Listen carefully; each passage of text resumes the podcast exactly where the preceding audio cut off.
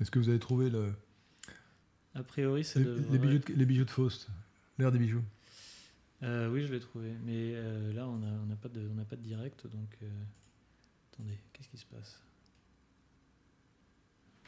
J'ai coupé le son pour l'instant. Ah, quelle histoire C'est insupportable, hein, ces histoires de connexion.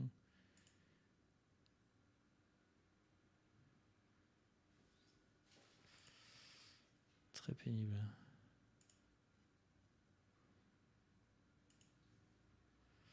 Alors, a priori, euh, on, devrait être, euh, on devrait être à l'antenne là. Oui, on est à l'antenne. Alors, chers amis, après cette interruption technique, euh, euh, nous allons reprendre la discussion sur la franc-maçonnerie, mais je voudrais vous rappeler que nous avons besoin de votre aide pour justement améliorer la technique. Financer Radio Athéna, vous, pouvez aller- vous pouvez faire des dons sur, vous pouvez faire des dons sur Tipeee, T-I-P-E-E-E, 3 E. Euh, et n'oubliez pas d'activer la clochette YouTube pour recevoir toutes les notifications.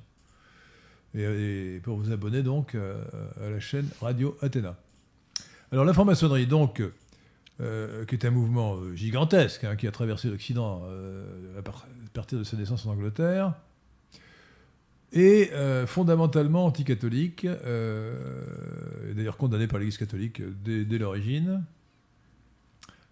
à défaut d'être anti-protestante et anti-chrétienne. Il y a des obédiences qui sont anti-chrétiennes, clairement, comme le Grand Orient de France, mais euh, la franc-maçonnerie a été créée par un pasteur, avec les constitutions d'Anderson, c'est un pasteur.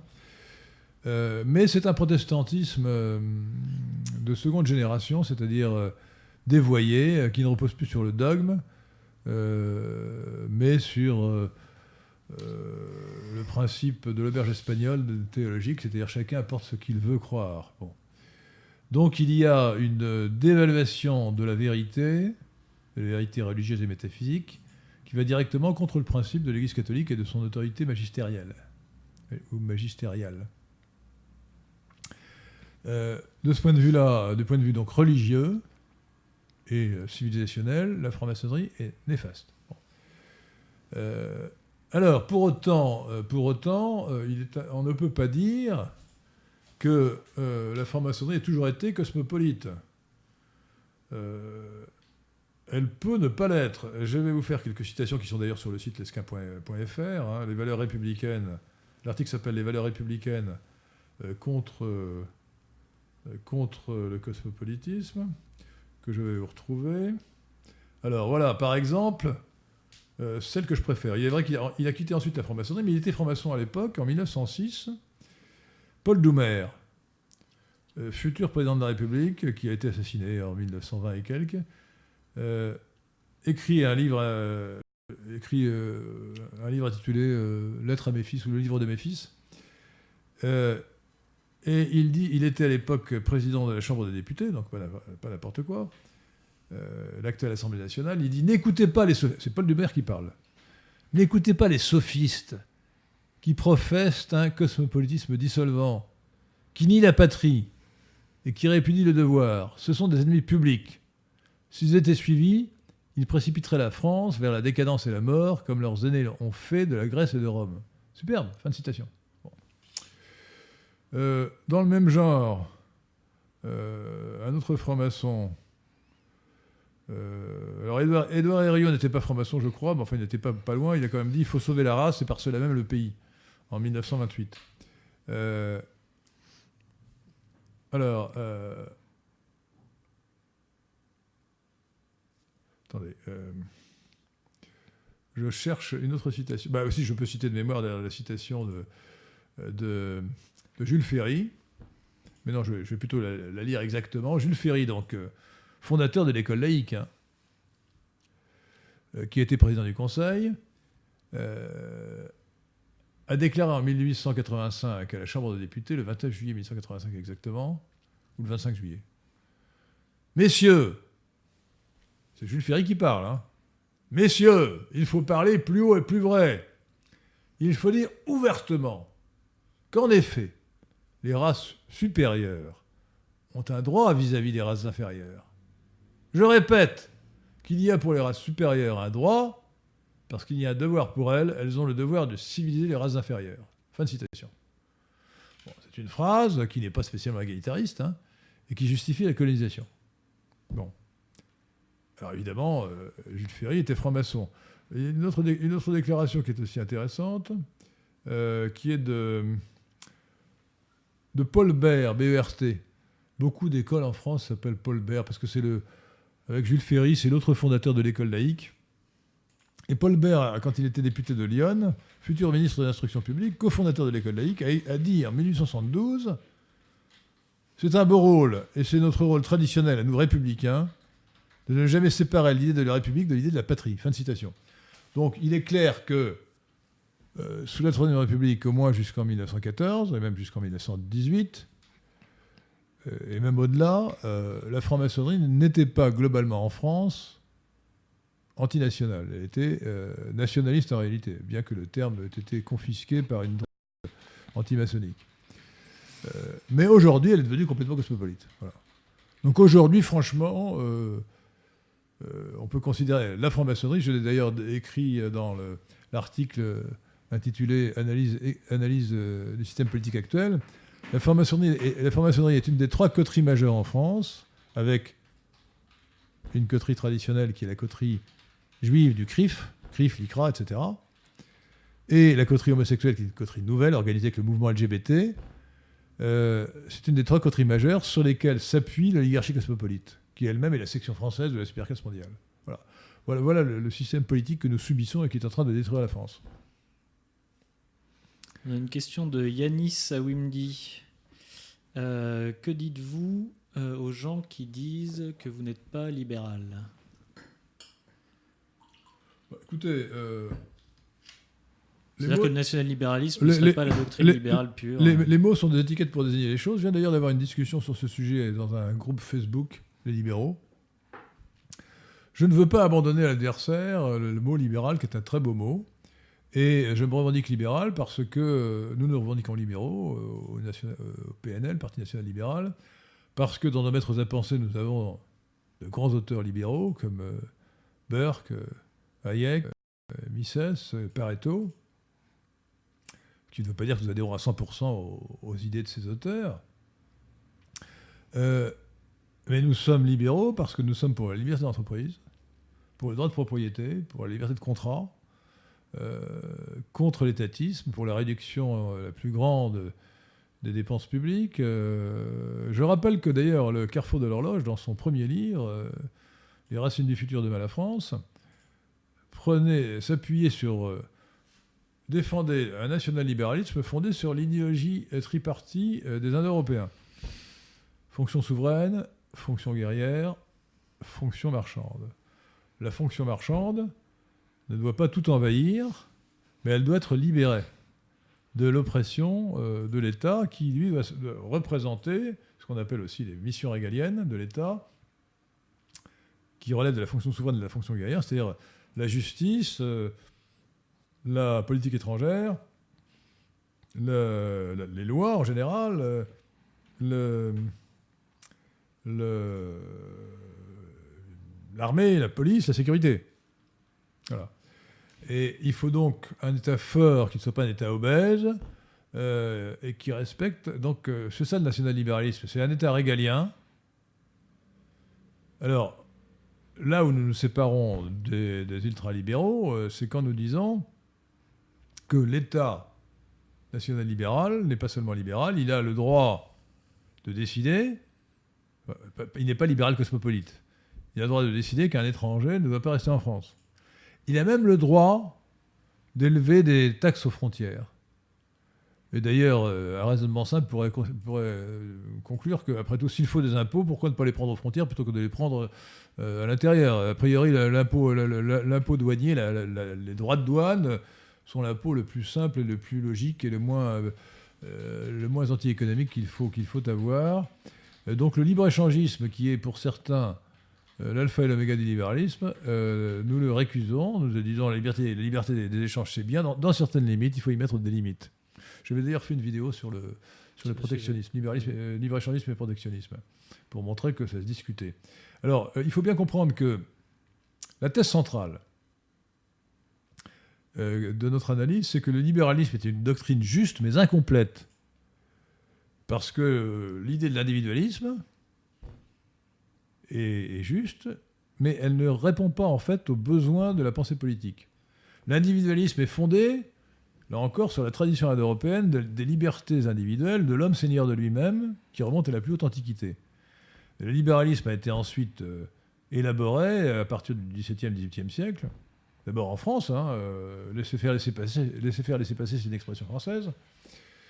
Euh, donc le, libéralisme, euh, qui d'ailleurs n'a pas d'unité conceptuelle, en réalité il est extrêmement frag- fragmenté, ne doit pas être considéré comme la propriété d'un clan qui dirait euh, il n'y a que le libéralisme. Ceux qui pensent qu'on peut euh, simplement, avec la formule individualisme, avoir réponse à tout, se trompent. Euh, Et en réalité, on a euh, grossièrement le choix entre deux tendances, un libéralisme national ou un libéralisme utopique et cosmopolite. Dès lors que le libéralisme est une doctrine juste mais incomplète, le libéral, celui qui, dé- qui défend le libéralisme, doit savoir s'il doit s'associer au cosmopolitisme ou au nationalisme. Moi, j'ai fait mon choix et j'ai démontré pourquoi. Il fallait faire ce choix. Parce que euh, l'individu dont on parle, lorsqu'on parle d'individualisme, d'où vient-il? Il y a la philosophie existentialiste, qui est d'ailleurs la, racine du cosmopolitisme, la racine métaphysique, ou anthropologique plutôt, selon laquelle euh, euh, l'existence précède l'essence, comme disait le funeste Jean-Paul Sartre, c'est-à-dire on se crée à soi-même sa propre identité. Mais c'est qu'une absurdité totale. Notre identité, elle vient de notre hérédité, de nos ancêtres, et également euh, de nos traditions. Nous avons hérité d'une identité. On peut vouloir la rejeter, mais on ne peut pas être autre chose que soi-même. Il vaut mieux devenir ce qu'on est en acceptant ce qu'on est.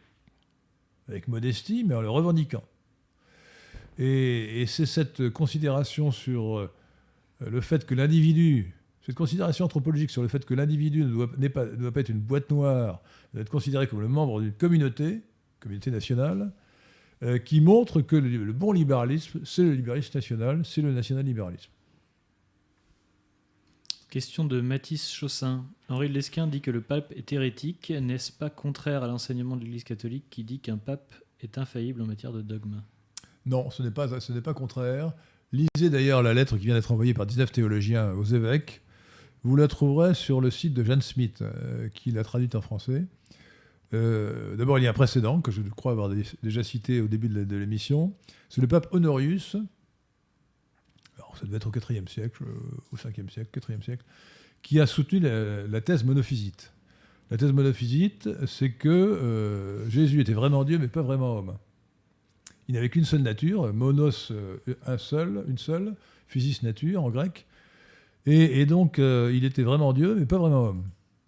Et le mystère euh, proclamé par le dogme chrétien, catholique, euh, c'est que Jésus était à la fois vrai Dieu et vrai homme.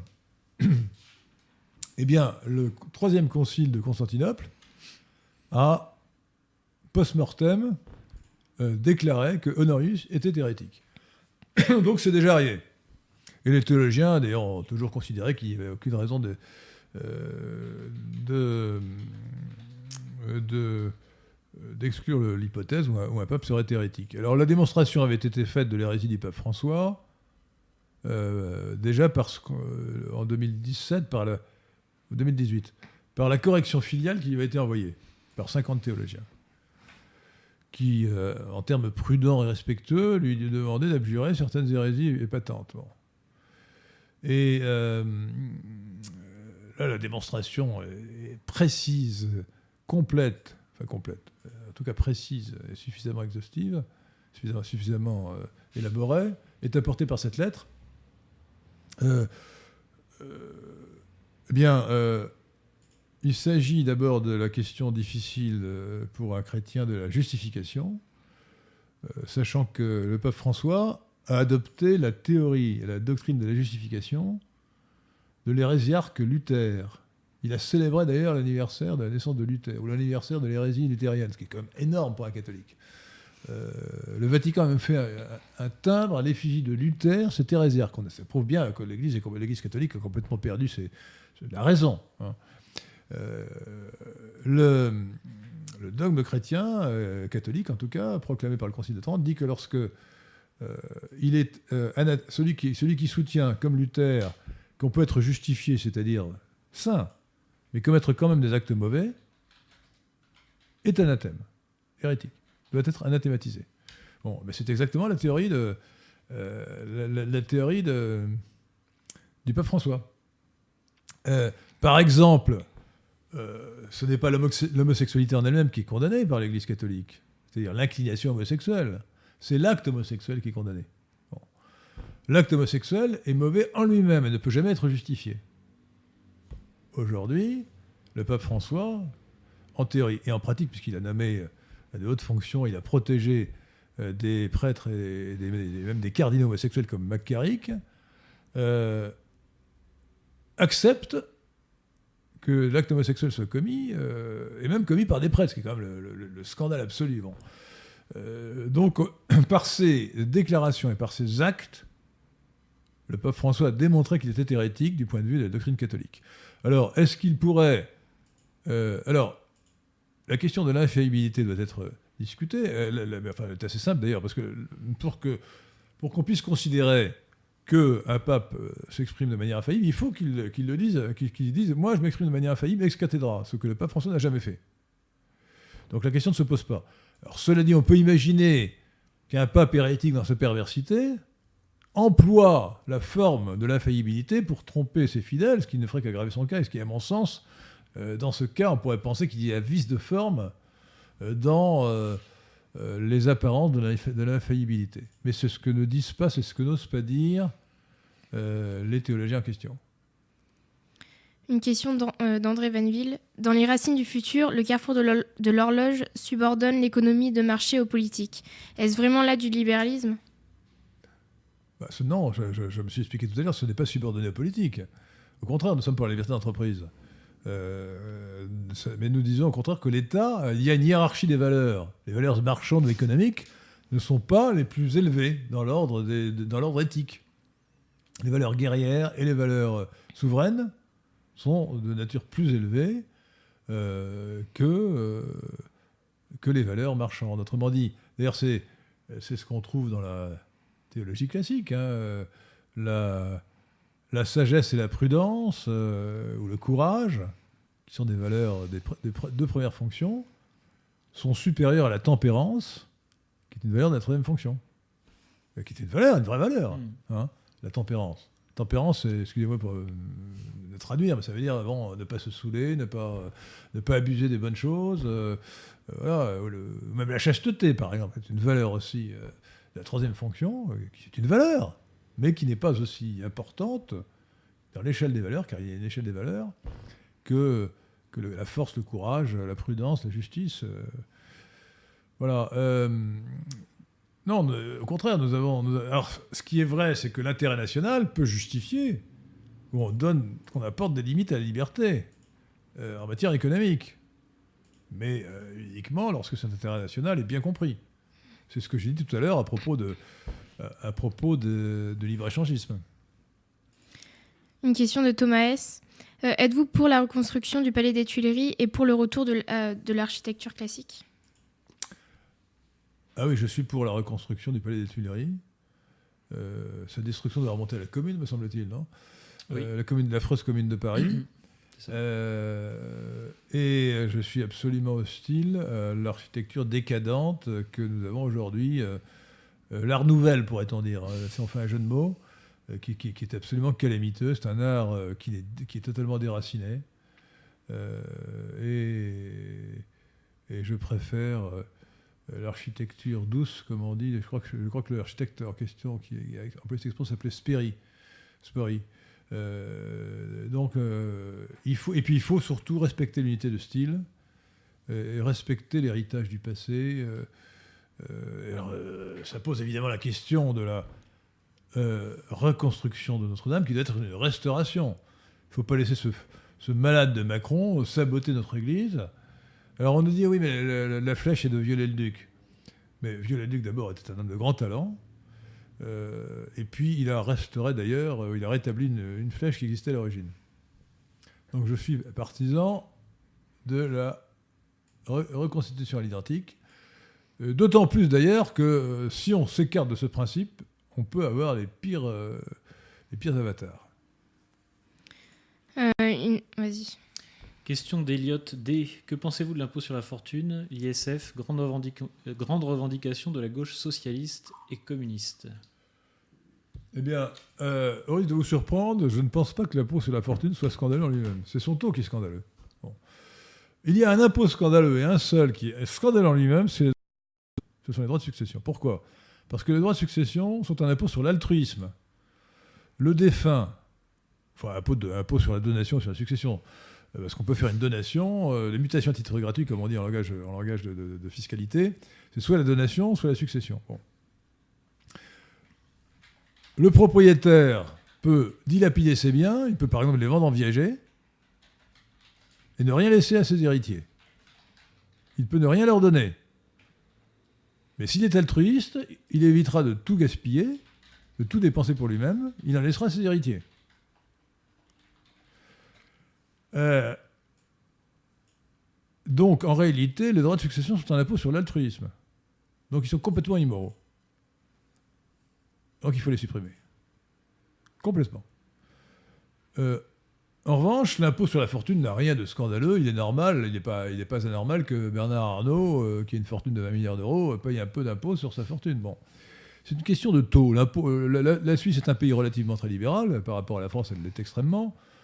Euh, grâce d'ailleurs à son, libéralisme économique, elle a, euh, un revenu moyen supérieur de 50% à celui des Français. Euh, mais elle a un impôt sur la fortune. Sauf, qu'il est, de 0,1, 0,2, 0,2, 0,3, 0,4%. Bon. Donc moi j'ai proposé dans le, programme du PNL de limiter à 0,5%. De dire, de mettre dans la Constitution, l'impôt sur le revenu ne pourra pas dépasser 20%, l'impôt sur la fortune ne pourra pas dé- dépasser euh, 1,5%. Bon. Qui ne veut pas dire que... Alors d'ailleurs l'idéal à mon avis serait d'éclater l'impôt sur la fortune, euh, l'impôt sur la, fortune mobilière serait versé à l'État et l'impôt sur la fortune immobilière serait versé exclusivement à la commune.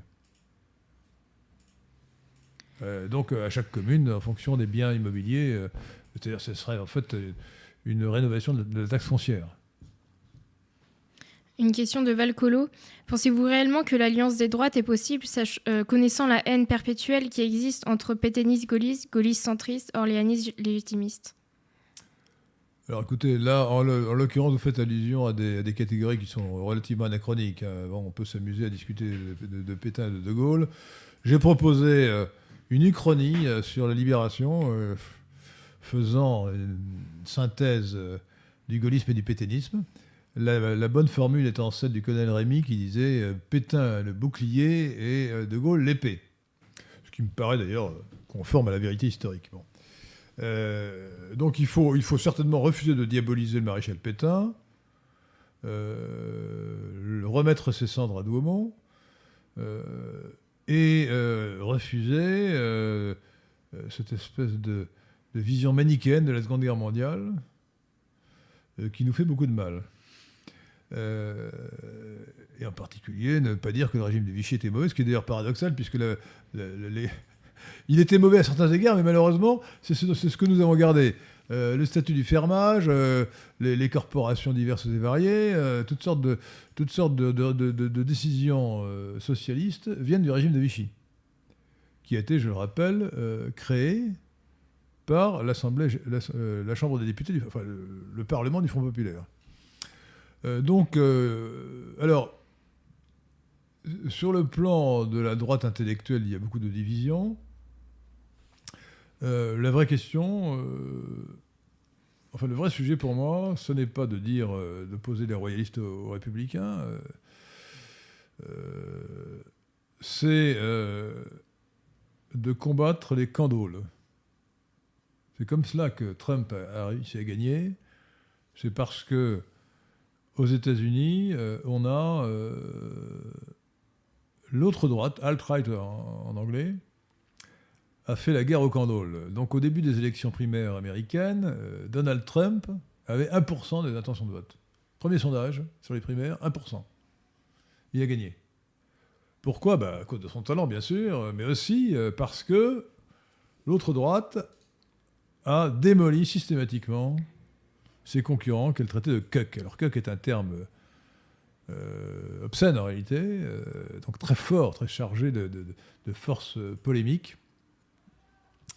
Et euh, je l'ai traduit par un tweet du 30 décembre 2017, pour être précis, par le mot candole. C-N-D-U-L, que j'explique, je crois, dans, dans une vidéo. Dans hein. une vidéo, oui. Alors que vous verrez. Euh, a la- l'avantage de. Coq est un terme de la pornographie américaine, j'ai remplacé ça par un terme de la mythologie grecque, ce qui me paraît quand même plus, euh, euh, plus agréable à l'oreille.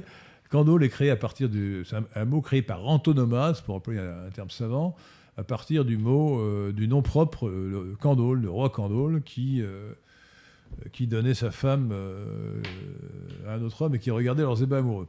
Bon, donc le, le dans ce sens politique, c'est un homme classé à droite, à tort ou à raison, et qui euh, est soumis au cosmopolitiquement correct. Alors le- l'exemple archétypal, c'est évidemment Alain Juppé, Ali Juppé. Mais il y en a plein. euh, Il y a beaucoup de candoles, y compris des gens qu'on pourrait considérer euh, comme vraiment à droite.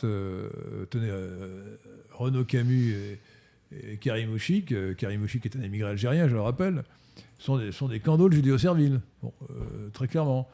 Euh, et donc les, les candoles sont vraiment infiltrés dans les milieux de la droite et il faut chasser le candole. Voilà, la chasse au candole est ouverte.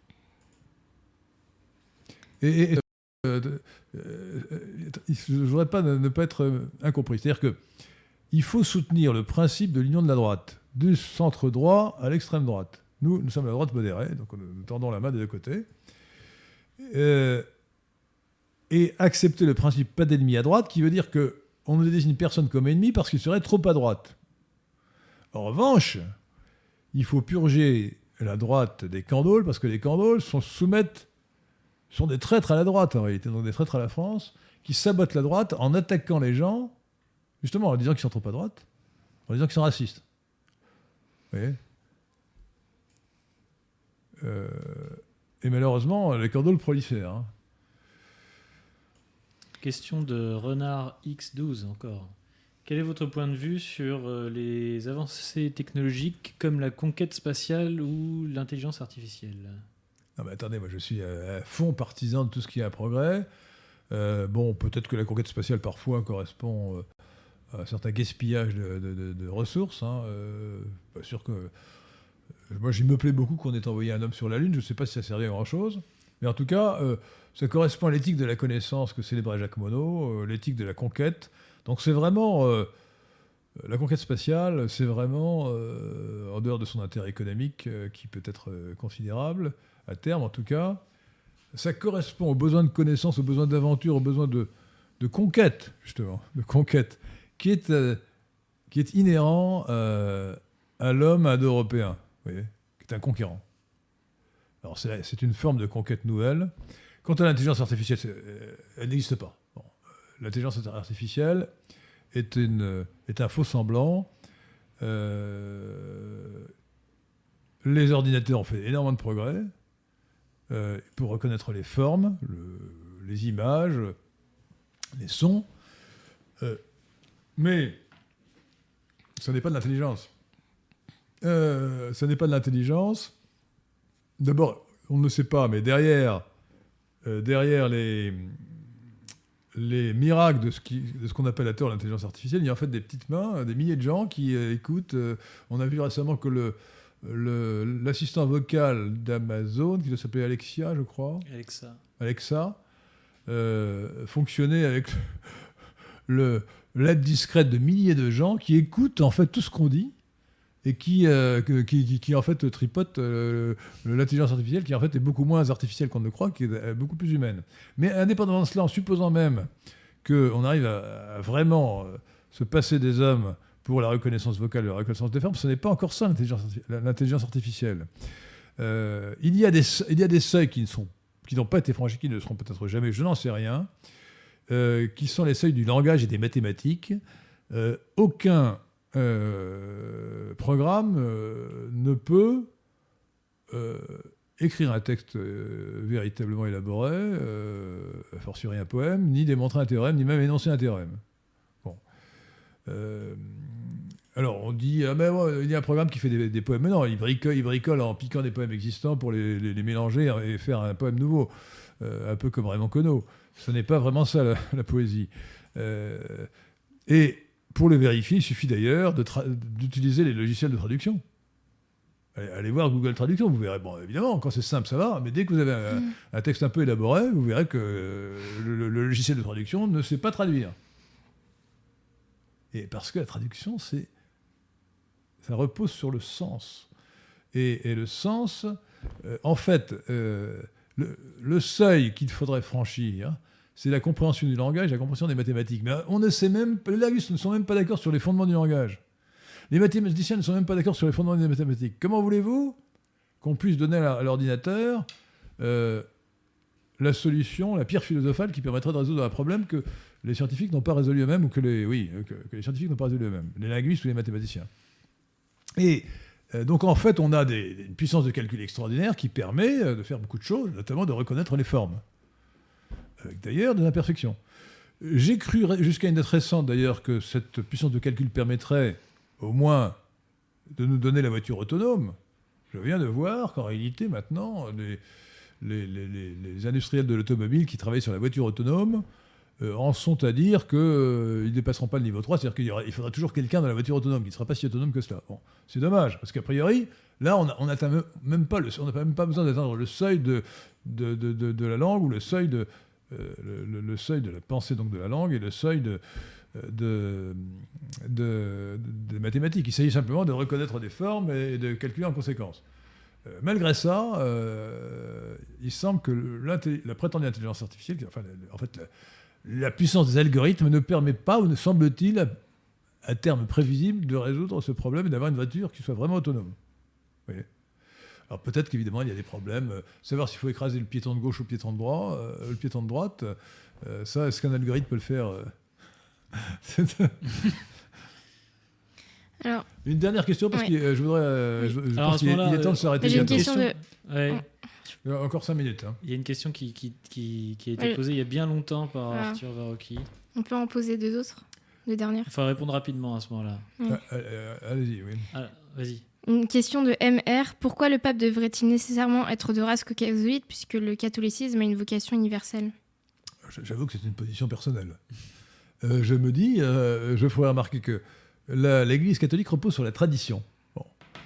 Euh, Il n'y a pas de raison absolument évidente pour qu'il n'y ait pas de papesse. Pourtant, la doctrine catholique veut que le pape, et même les prêtres, soient des hommes. C'est la tradition. J'observe que Jésus lui-même, que tous euh, les papes depuis Saint-Pierre étaient de race caucasoïde. Euh, J'observe que l'Occident est vraiment euh, le cœur de la doctrine catholique. L'Occident est la civilisation de la personne, comme a dit Henri de la Batide, et, c'est aussi la civilisation de l'incarnation.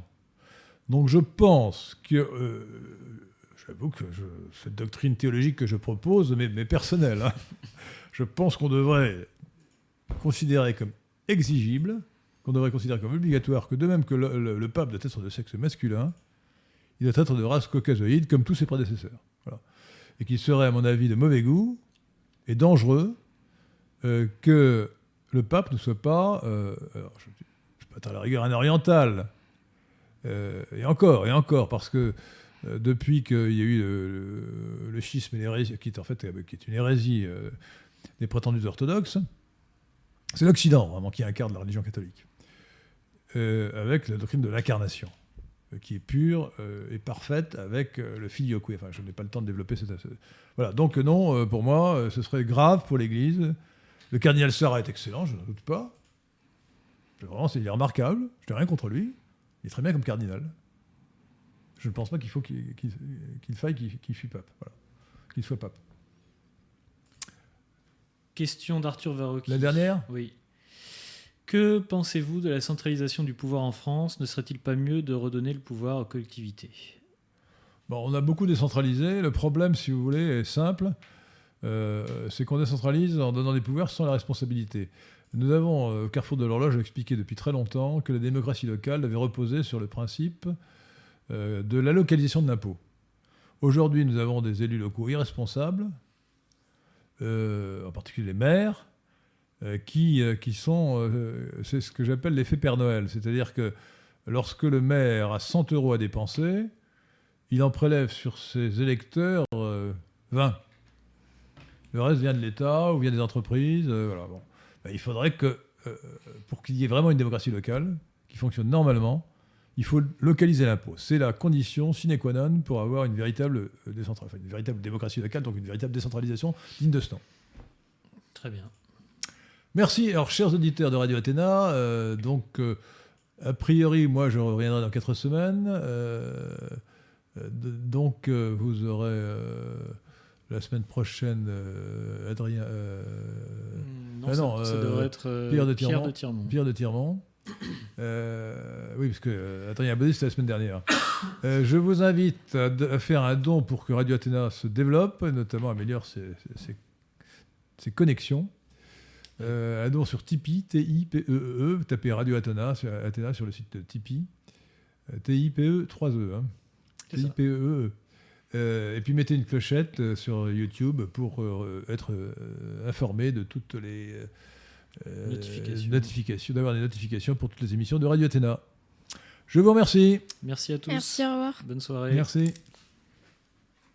Alors, vidéo ou pas?